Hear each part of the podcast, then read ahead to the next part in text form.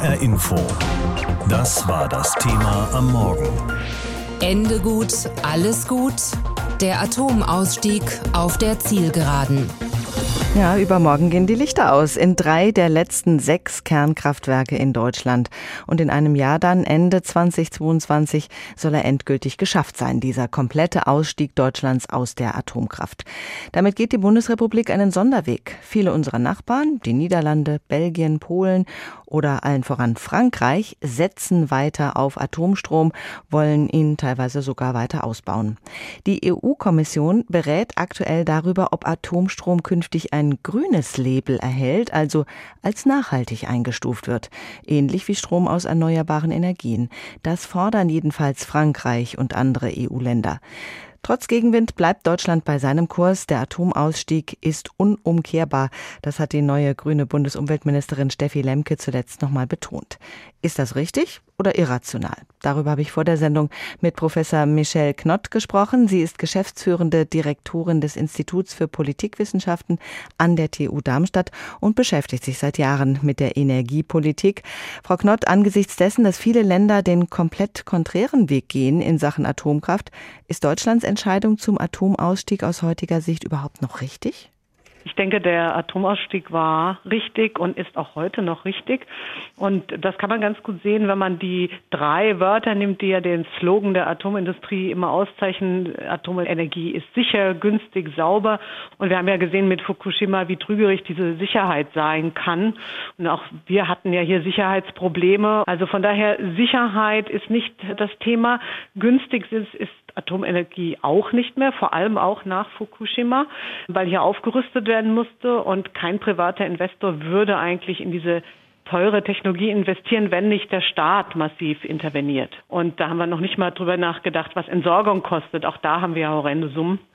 Mhm. Oder wenn eben ein solcher GAU passiert wie in, in Japan, da haben wir auch im Moment Kosten von 750 Milliarden und da hat man ja noch Glück gehabt, dass Tokio gar nicht betroffen war. Also äh, günstig ist es auch nicht und sauber nur wenn man das natürlich, das Wort, also diese Wortwahl zeigt ja schon, zur dreckigen Kohle ist es die saubere Atomenergie. Mhm. Ja, wenn man CO2 anguckt, ist das natürlich auch so, aber wenn man Verstrahlungsrisiko mit einrechnet, wenn man Endlagersuche, die nicht vorangeht, mit einrechnet, da kommt man dann zu dem Ergebnis, denke ich, dass das für Deutschland eine gute Entscheidung war. Mhm. Frankreich argumentiert ja mit diesem Sauber-Argument, ohne Atomstrom können wir die Klimaziele nicht erreichen, mhm. sagt Macron, und setzt sogar auf Ausbau mit einer neuen Generation von Reaktoren.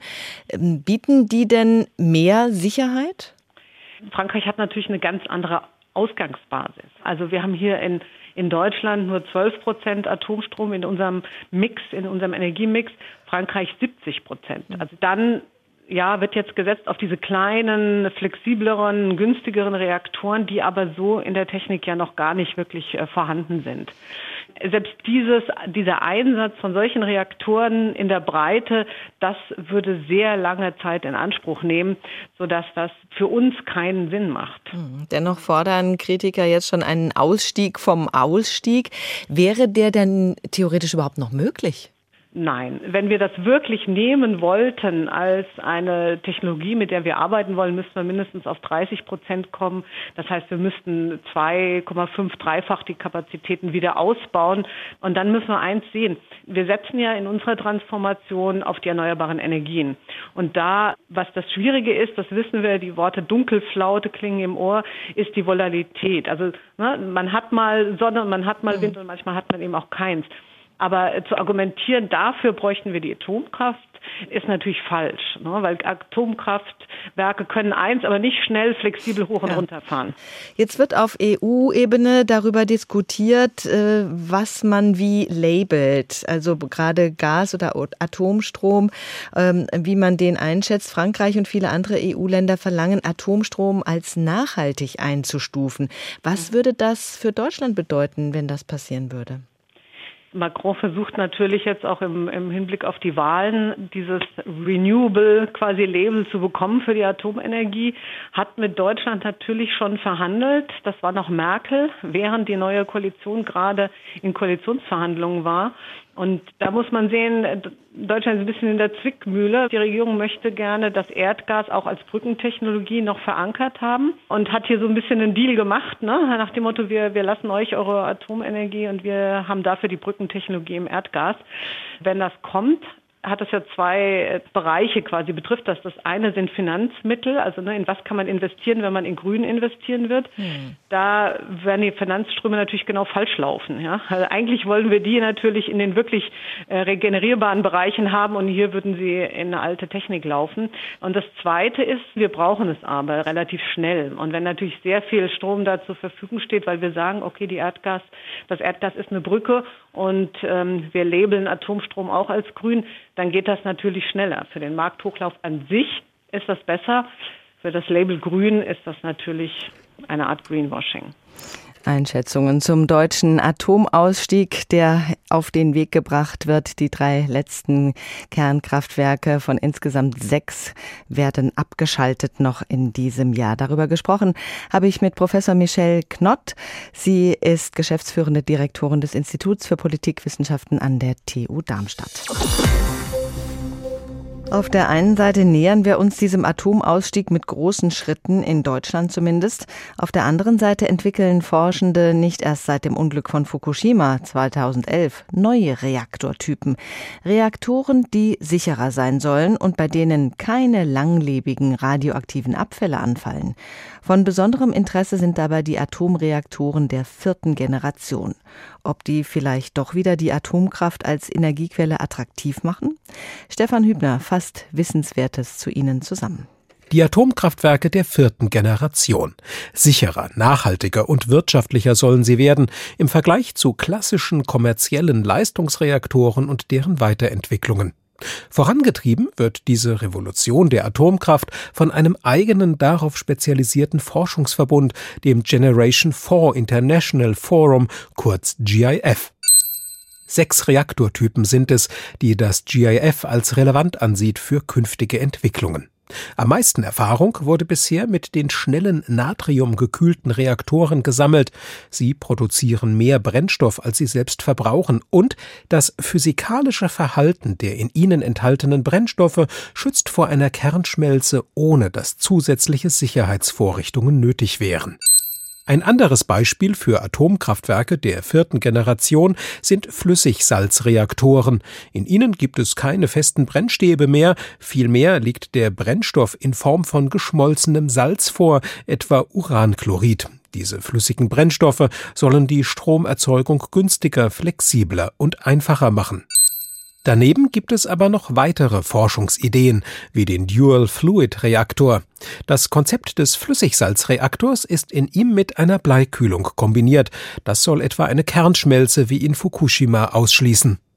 Unabhängig vom genauen technischen Typ haben die Reaktoren der vierten Generation vor allem zwei Ziele.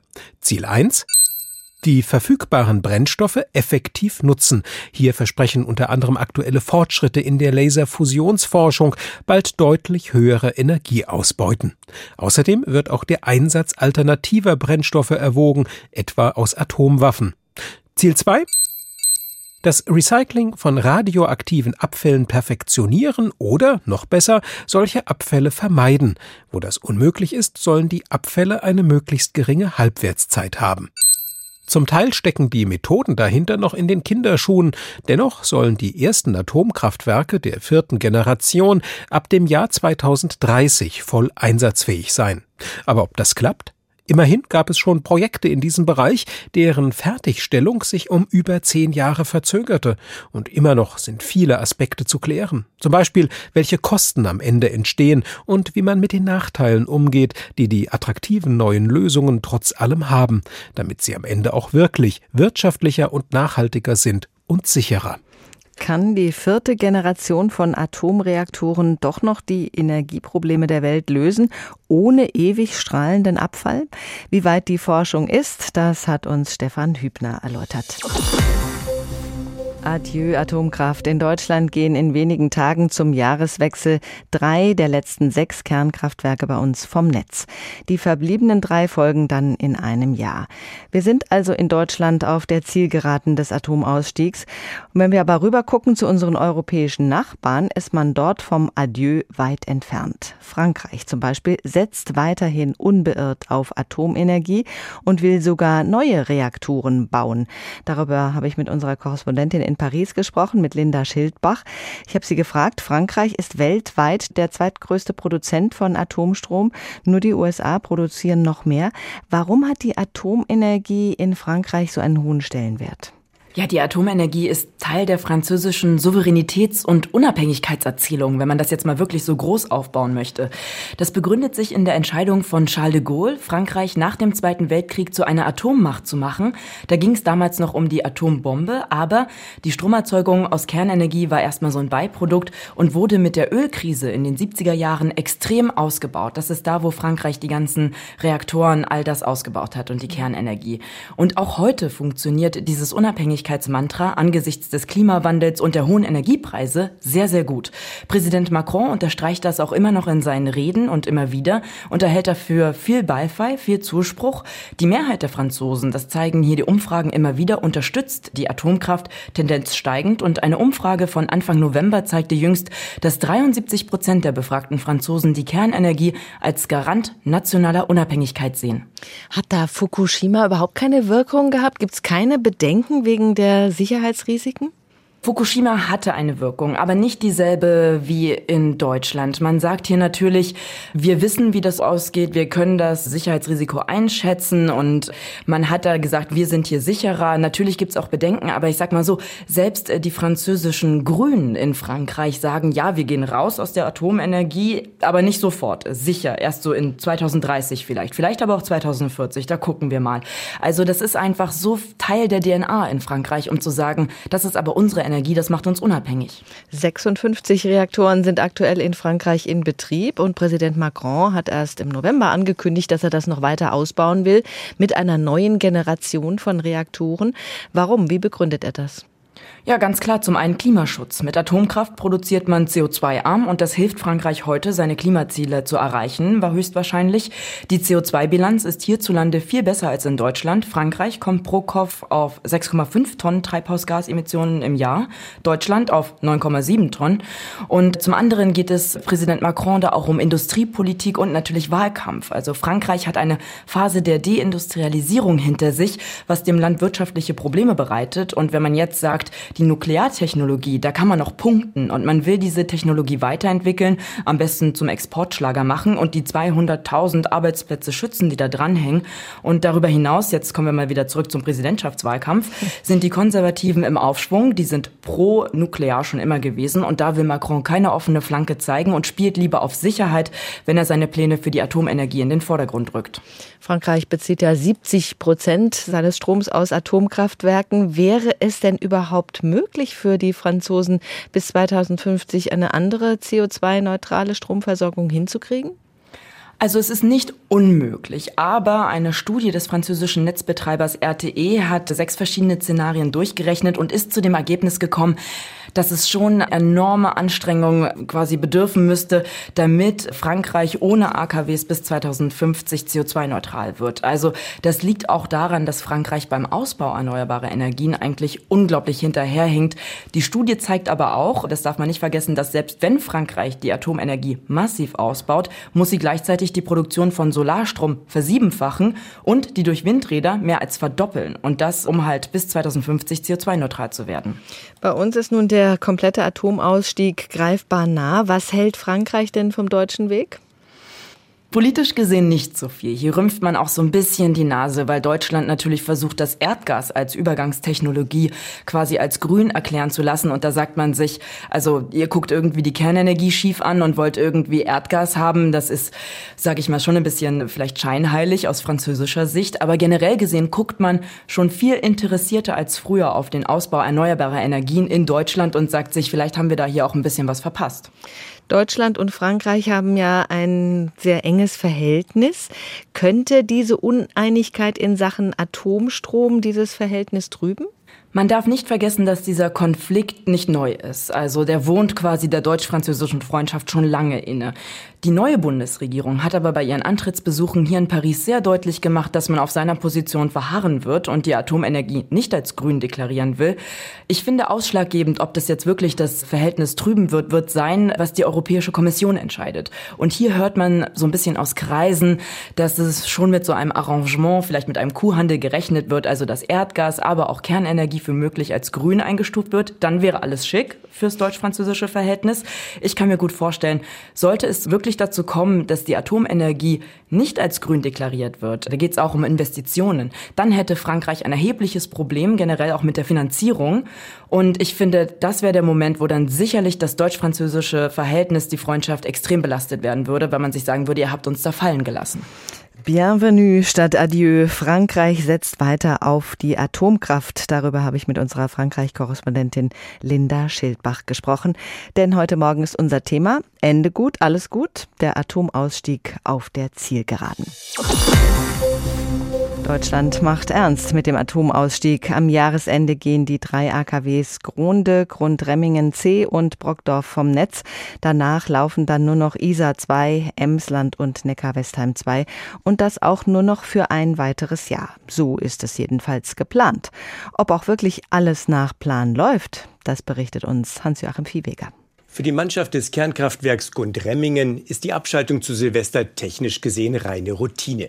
Schließlich handelt es sich schon um den dritten Block des Kraftwerks an der bayerisch-baden-württembergischen Grenze, der außer Betrieb genommen wird. Anlagenleiter Heiko Ringel. Wir fahren sukzessive die Systeme nach unten. Wir fahren die Steuerstäbe ein. Die Kettenreaktion kommt sozusagen zum Erliegen. Und dann werden Stück für Stück die entsprechenden Systeme nach einem Plan, nach unseren Betriebshandbüchern außer Betrieb genommen. Hier in Gundremmingen wurde 1966 der erste kommerzielle Atomreaktor in Deutschland in Betrieb genommen.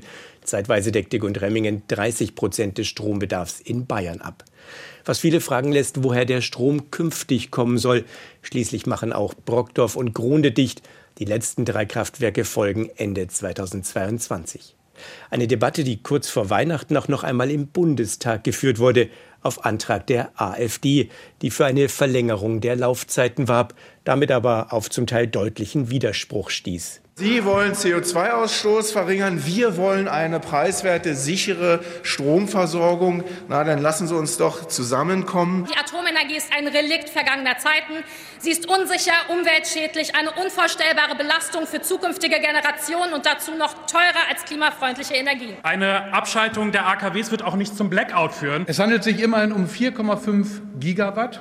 Dazu kommen noch die ersten Kohlekraftwerke, sodass ab dem 1. Januar nahezu 9 Gigawatt fehlen werden. Das ist so wie der komplette Ausstieg aus der Kernenergie bei den Prognosen für die künftige Versorgungssicherheit grundsätzlich mit einberechnet, sagt Fiete Wulff, der Sprecher der Bundesnetzagentur, die unter anderem für die Regulierung des Energiemarktes verantwortlich ist. Das ist seit 2011 so geplant und das ist in allen Untersuchungen, in allen Prognosen, die wir zur Stromversorgungssicherheit in Deutschland vorgenommen haben in den vergangenen Jahren, auch schon so berücksichtigt.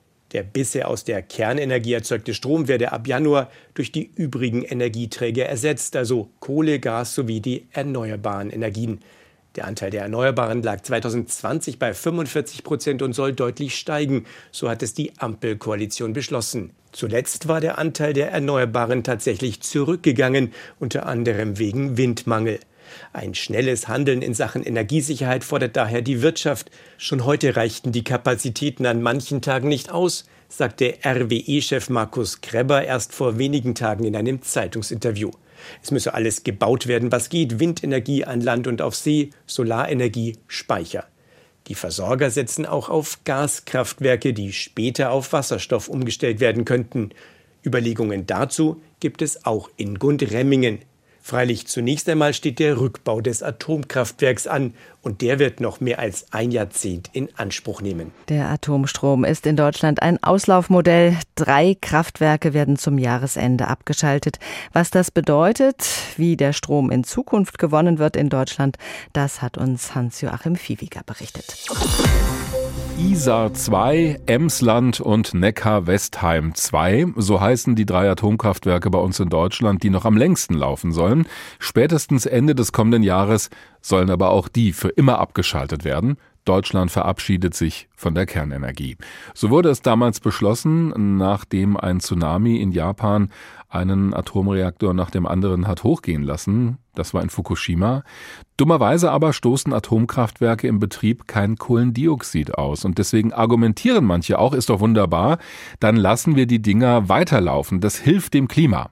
Andere Länder in Europa bauen sogar neue Atomkraftwerke. Frankreich zum Beispiel sieht darin eine Lösung für den Klimawandel.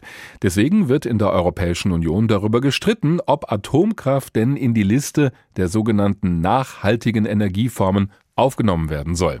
Jakob Mayer, unser Korrespondent in Brüssel, fragt deswegen, wie fit ist eigentlich die EU beim Klimaschutz? Für den internationalen Klimaschutz war 2021 kein schlechtes Jahr. Die Europäische Union hat deutlich gemacht, wie sie ihre ehrgeizigen Ziele erreichen will. Und viele andere Staaten haben sich überhaupt erst mal Ziele gesteckt. Auch die beiden größten Klimasünder China und USA. EU-Kommissionsvize Franz Timmermans zieht nach dem Weltklimagipfel in Glasgow im November eine positive Bilanz. Vor zwei Jahren standen wir Europäer alleine. Die USA wurden von einem Klimaleugner regiert. China wollte nichts tun. Und jetzt setzen sich alle das Ziel, klimaneutral zu werden. Sogar Russland hat das getan. Um Europa auf die Spur zu bringen, hat die EU-Kommission ein ganzes Paket von Gesetzen vorgelegt. Die würden tief eingreifen in die Lebens- und Wirtschaftsweise von 450 Millionen Menschen. Darüber müssen jetzt die 27 Mitgliedstaaten und das EU-Parlament diskutieren, möglichst schnell, denn die Zeit drängt, sagt Kommissionschefin Ursula von der Leyen. Und es ist ein Wettlauf zwischen Erkenntnis und Umsetzungsfreude. Umsetzungsfreude. Aber die Umsetzungsfreude ist nicht in allen EU-Staaten groß. Osteuropäische Länder sehen Brüssels Klimapaket kritisch. Vor allem einen neuen Emissionshandel, der Öl, Gas und Kraftstoff teurer machen würde, wo doch die Energiepreise sowieso auf Rekordhoch liegen. In Polen hört Audrey Mathieu von der Denkfabrik Germanwatch aber auch neue Töne. Das müssen andere Akteure jetzt nutzen, sagt sie. Es sind genau diese kleine, aber positive Signale, die Deutschland und Frankreich äh, aufgreifen sollten, um dieses Land in die bisher nur bilateralen Vorabstimmungsprozesse frühzeitig einzubinden. Die neue Bundesregierung will Brüssels Klimapläne nach eigenen Angaben tatkräftig unterstützen und Frankreich braucht Erfolge während seiner EU-Ratspräsidentschaft im ersten Halbjahr. Matthias Buck von der Denkfabrik Agora Energiewende traut den Franzosen einiges zu, etwa wenn es darum geht, Europas Industrie vor ausländischer Konkurrenz mit niedrigeren Klimastandards zu schützen. Und der andere politisch sehr wichtige Punkt aus französischer politischer Sicht ist die geplante Ausweitung des europäischen Emissionshandels auf Verkehr und Gebäude. Bis zum Sommer könnten Mitgliedstaaten und EU-Parlament die Vorschläge jeweils für sich beraten haben. Danach müssen sie untereinander und mit der Kommission Kompromisse finden. Wenn es rund läuft, reist die EU im November mit einem halbwegs geschnürten Paket zum nächsten Weltklimagipfel nach Ägypten. Für die EU gilt laut Agora-Experte Buck längst. Die Diskussion ist jetzt nicht mehr darüber, wo wir hinwollen, sondern nur, welche konkreten Maßnahmen wir jetzt verbindlich machen, um unsere deutlich höheren Klimaschutzziele auch tatsächlich zu erreichen. Die sehen vor, Europas Emissionen bis 2030 um 55 Prozent zu senken gegenüber 1990. Fit for 55 hat Brüssel seine Klimapläne deshalb genannt. Jetzt muss die EU erstmal beweisen, dass sie fit ist for 22. Die Analyse von Jakob Mayer aus Brüssel rund um die Frage, wie gut oder schlecht die EU denn dasteht beim Klimaschutz. HR Info. Das Thema. Wer es hört, hat mehr zu sagen.